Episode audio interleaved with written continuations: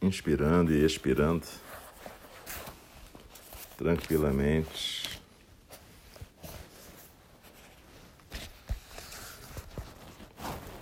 Procure lembrar da sua intenção de praticar.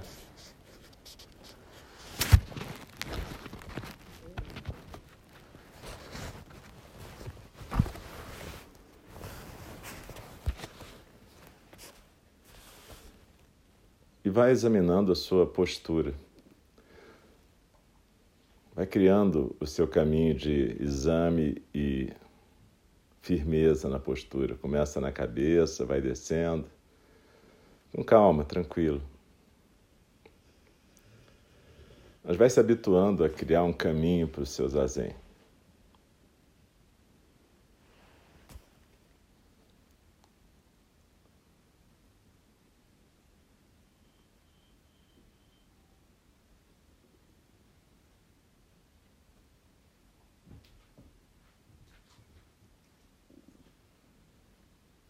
Desliza na sua expiração.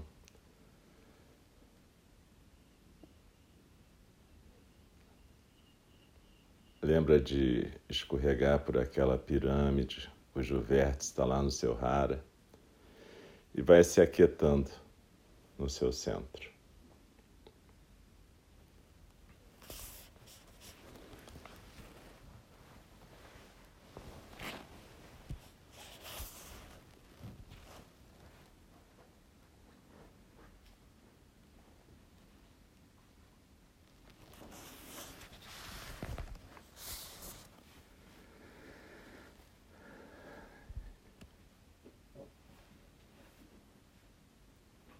Hoje a gente vai meditar junto com o professor Zoketsu Norman Fischer. Ele fez um tipo de meditação num livro que se chama The Art of Just Sitting.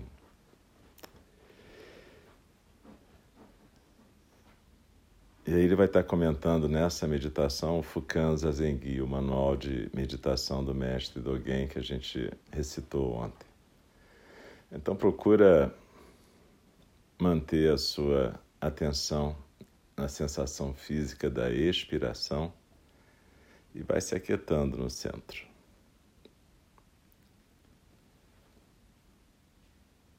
Hoje eu quero falar sobre o zazen.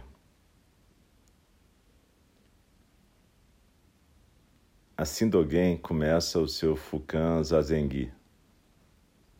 O caminho é basicamente perfeito e penetra em todos os lugares. Como poderia ele depender de prática e realização? O veículo do Dharma é livre e sem grilhões. Que necessidade existe de um esforço concentrado? De fato, o corpo inteiro está muito além da poeira do mundo. Quem poderia acreditar numa maneira de ficar limpando essa poeira. Ela nunca está longe de você, bem aqui agora. Qual é o uso de sair daqui e ir para lá para praticar? O zazen é fundamentalmente uma atividade inútil e sem ponto focal. Uma pessoa se devota ao zazen não porque ele ajude ou seja pacífico ou interessante, ou porque o Buda nos ensinou assim. Apesar de podermos imaginar que ele ajuda, o que é pacífico, o que é interessante, mas simplesmente porque a gente se devota à prática. A gente não argumenta nada para praticar, para justificar ou tornar o zazen alguma coisa boa. Você simplesmente faz a zen como agora, porque você o faz. Nem é mesmo uma questão de querer ou não querer. O zazen é o zazen por si mesmo. Os pássaros cantam, os peixes nadam, e as pessoas que se devotam ao zazen o praticam com devoção todo o tempo, apesar de não haver necessidade disso. A nossa vida já é bacana do jeito que ela é. Tudo que acontece é já uma manifestação da nossa iluminação original, mesmo que a gente não saiba disso. A gente não precisa entrar em outro estado ou melhorar ou desfazer qualquer coisa. A chuva gentil do Dharma está caindo todo o tempo, de uma maneira igualitária, livre sobre todas as coisas. E cada coisa recebe essa chuva do Dharma e a utiliza da sua própria maneira. Cada coisa de uma maneira diferente. O mundo inteiro se desdobra num belo e perfeito interjogo de forças. Podemos ter alguma dificuldade para apreciar isso, mas afinal de contas somos apenas pessoas e por que, que a gente não teria dificuldade? A nossa dificuldade é essa: nossas mentes não podem ver diferença sem fazer comparação, sem fazer julgamentos e sem ter preferências. A gente quer que ou tudo seja a mesma coisa o que quer dizer que, apesar de não podermos experimentá-lo dessa maneira, ou as coisas têm que ser diferentes umas das outras, de maneira que nós vamos lutar então para classificá-las. Esse tipo de dificuldade tem a ver com saber e pensar, não com o nosso ser real aqui e agora. No que tange ao nosso ser, nesse momento, quer a gente tenha dificuldade ou não, estamos bem. O que podia ser mais estúpido do que a ideia de um cultivo religioso, de que a ideia de que precisamos mudar nossas condições e nos tornarmos mais sagrados, mais pacíficos ou mais sábios? De fato, tais pensamentos apenas nos afastam do mistério e do milagre, da paz e da sabedoria que são a essência real de cada momento de nossas vidas. Essas qualidades já estão conosco onde a gente está, aqui e agora. De que serve então fazer um esforço para adquiri-las? Tais esforços só podem nos levar na direção errada. Alguém perguntou uma vez para o mestre Yunmen: O que quer dizer sentar-se de maneira correta e contemplar a verdadeira realidade. E um man disse: Uma moeda que é perdida no rio só pode ser achada no rio. Precisamos apreciar a verdade dessas coisas para praticar o zazen. Se a gente não apreciar isso, nosso zazen vai ser um zazen acumulativo. Todas as outras coisas nas nossas vidas são inerentemente acumulativas, porque o nosso sentido habitual e forte de si mesmo sempre nos exige que a gente obtenha algum benefício de qualquer coisa que a gente faça. A gente acaba ficando exausto por toda essa atividade. Mas o zazen é alguma coisa diferente. Se a gente não conseguir apreciar a sua fundamental inutilidade, que vem da fundamental condição correta da nossa vida, a gente vai se transformar e transformar o zazen em alguma coisa acumulativa, difícil e ocupada, como todas as outras coisas que a gente faz. O problema é que realmente nós somos incapazes de ver o zazen como inútil porque nossas mentes não podem aceitar a qualidade genuína, fundamental de nossas vidas. Na verdade, somos muito resistentes a essa realidade. A gente a odeia porque ela é simples demais e persistentemente a gente acha que tem que haver alguma coisa a mais. Isso não é um detalhe ou um trejeito da nossa mente, não é nem mesmo um hábito é a natureza profunda de nossas mentes. A palavra sânscrita para consciência é Vijnana, que significa dividir ou cortar. A fim de nós obtermos aquilo que chamamos de experiência, temos que dividir ou cortar a realidade. A qualidade de ser genuíno é a inteireza, a indivisibilidade, de forma que ela não pode ser uma experiência. E mesmo que a gente pratique o zazen e aconteça uma experiência de iluminação, imediatamente a gente se confunde com ela. Tal experiência poderia ser um começo promissor, mas temos que ter cuidado de deixá-la ir embora, sem defini-la nem nomeá-la, nem torná-la uma memória a que nos apeguemos, num gancho para a identidade. Dogen continua no Fukan Zazengi, e ainda assim, se houver a menor diferença, o caminho fica tão distante quanto o céu da terra. Se o menor gosto ou não gosto surgir, a mente se perde na confusão. Suponha que alguém fique orgulhoso de sua compreensão e infle seu própria, sua própria iluminação, obscurecendo a sabedoria que corre por todas as coisas, que obtém o caminho e esclarece a mente. E essa pessoa então faça surgir uma aspiração de dominar o próprio céu. Essa pessoa estará fazendo uma excursão parcial mais além da fronteira, mas ainda assim será deficiente no caminho vital da emancipação total. E ele então continua: Vocês devem, portanto, interromper essa prática baseada na compreensão intelectual na acumulação de palavras e discursos e aprender aquele passo para trás que faz com que a sua luz se dirija para dentro, para iluminar o seu próprio si mesmo. O corpo e a mente cairão fora e a sua face original vai se manifestar.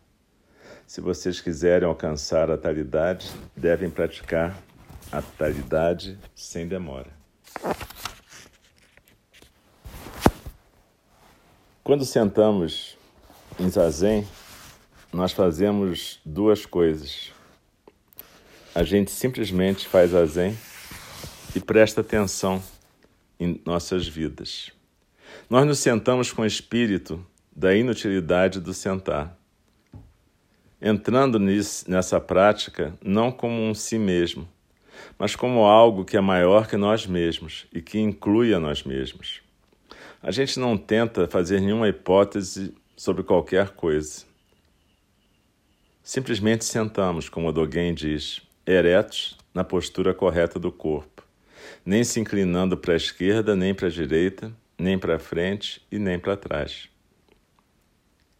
Simplesmente estejam determinados a ficar aí onde estão, sem qualquer ideia de em cima ou embaixo, dentro ou fora, si mesmo ou outro até que o sino toque novamente ou que você caia morto, o que acontecer primeiro.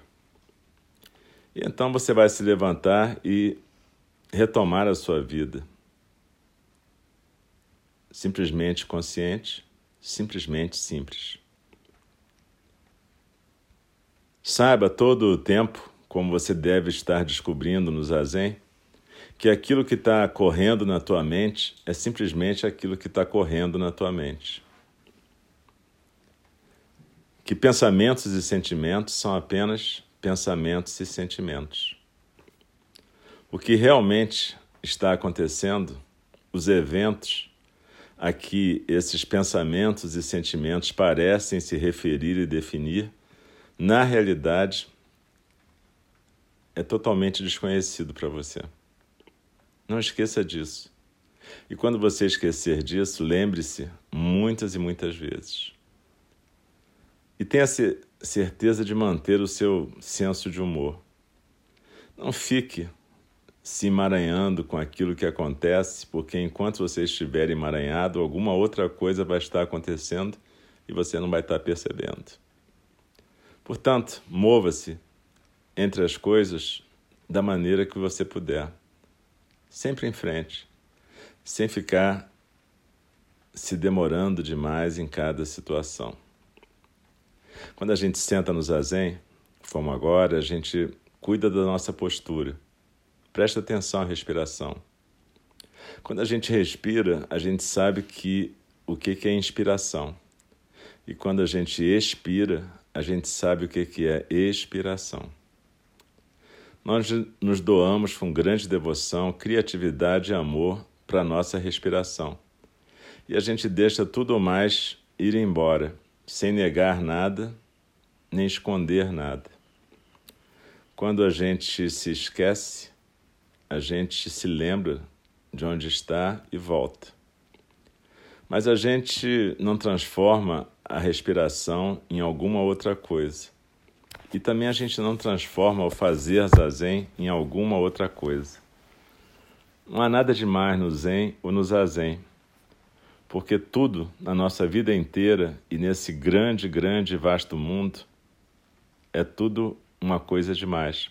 Portanto, como algo poderia ser especial?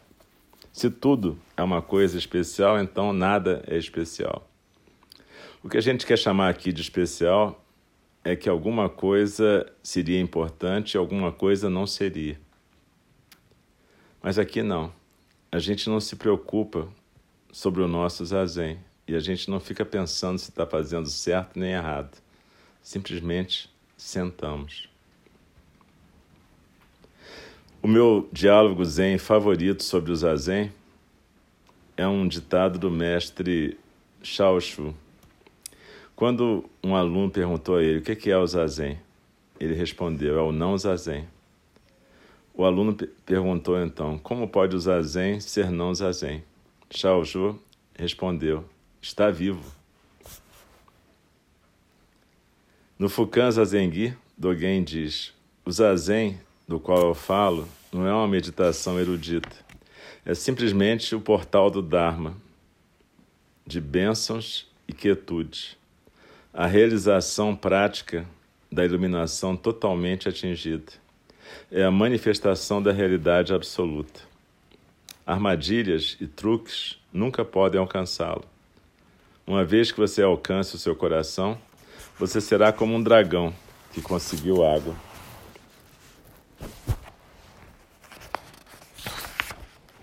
Como um tigre que repousa na montanha.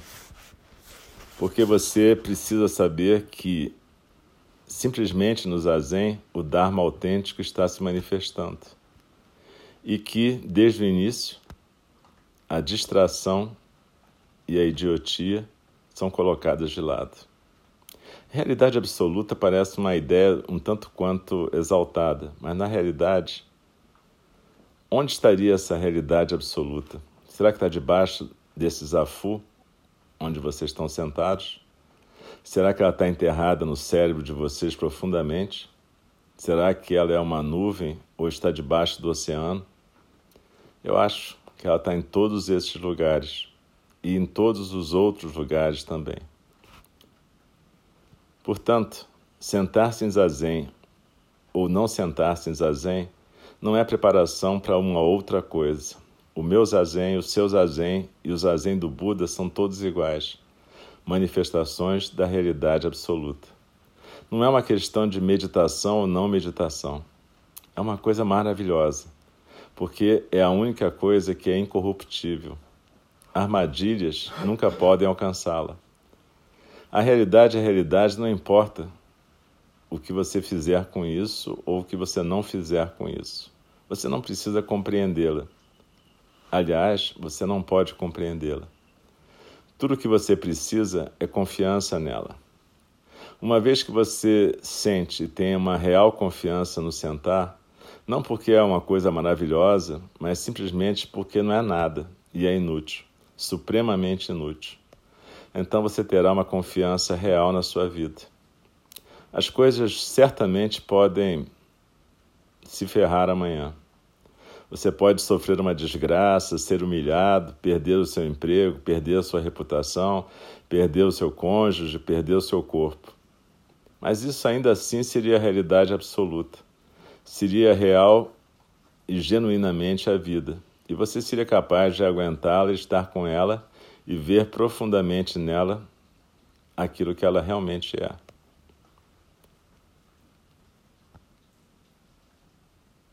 Nós vivemos num período histórico no qual compreendemos que é necessário que todos nós estejamos conscientes e ativos neste mundo. Nenhum de nós pode ignorar esse chamado para a ação. E ainda assim, se não praticarmos o zazen, quer nós chamemos isso de zazen ou de qualquer outro nome, e qualquer que seja a maneira que o façamos, não poderemos agir de uma maneira adequada. Tem tido muita ação, ação demais. O que a gente precisa não é de mais ação. O que a gente precisa é de uma ação iluminada e compassiva. E isso significa parar de querer agir.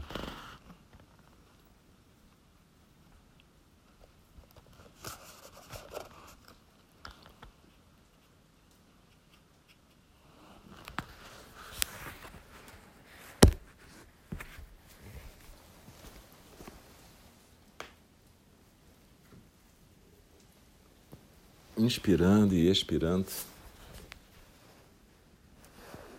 Observa que a correnteza dos sons do mundo é apenas isso mesmo, a correnteza dos sons do mundo.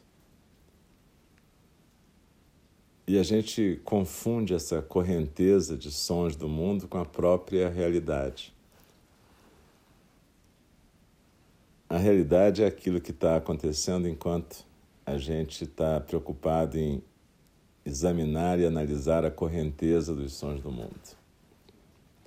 Por isso que quando a gente instrui para a pessoa meditar, praticar zazen, a gente fala, é impossível parar a correnteza dos sons do mundo, mas a gente pode ficar quieto. A gente pode se aquietar no centro. Parar de conversar, discutir, seguir a correnteza. Simplesmente observar que ela existe e ficar quieto assim mesmo. E aí a gente começa a descobrir que existe algo mais além da correnteza dos sons do mundo. Algo que inclui a correnteza dos sons do mundo, que inclui inclusive esse eu observador com o qual eu me identifico a maior parte do tempo. Inclui a inspiração e a expiração, inclui o Zendô, inclui o mundo inteiro, inclui tudo. Esse é o grande cenário da realidade absoluta.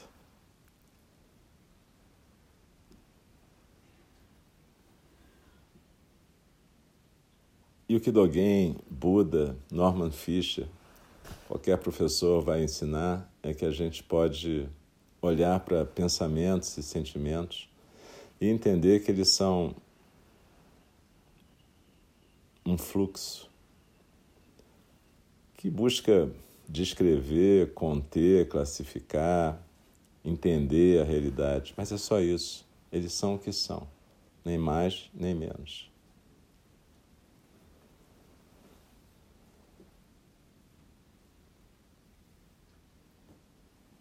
Zazen é a possibilidade de ficar quieto. E, portanto, começar a deixar acontecer uma outra coisa. Por isso que o Norman Fischer fala que não é uma experiência. Experiência é como cortar. Dogen fala no passo atrás, e o exemplo que se dá frequentemente é como se você fosse cortar uma cebola. Quando você corta uma cebola, tem aquele momento em que a faca encosta na cebola. E depois tem um momento em que a faca passa e as metades da cebola caem uma para cada lado. Isso aqui é o nosso conhecimento habitual da realidade. Mas existe um passo atrás, é você parar naquele momento em que a faca encostou na cebola, onde existe uma consciência integral de tudo, é uma coisa só: faca, cebola. Então, o conselho de Dogen é esse: que você possa fazer esse passo atrás e perceber. E, de repente, deixar esse observador se aquietar. E deixar que aconteça esse espaço aberto e limitado onde aparece e desaparece observador, cebola, faca.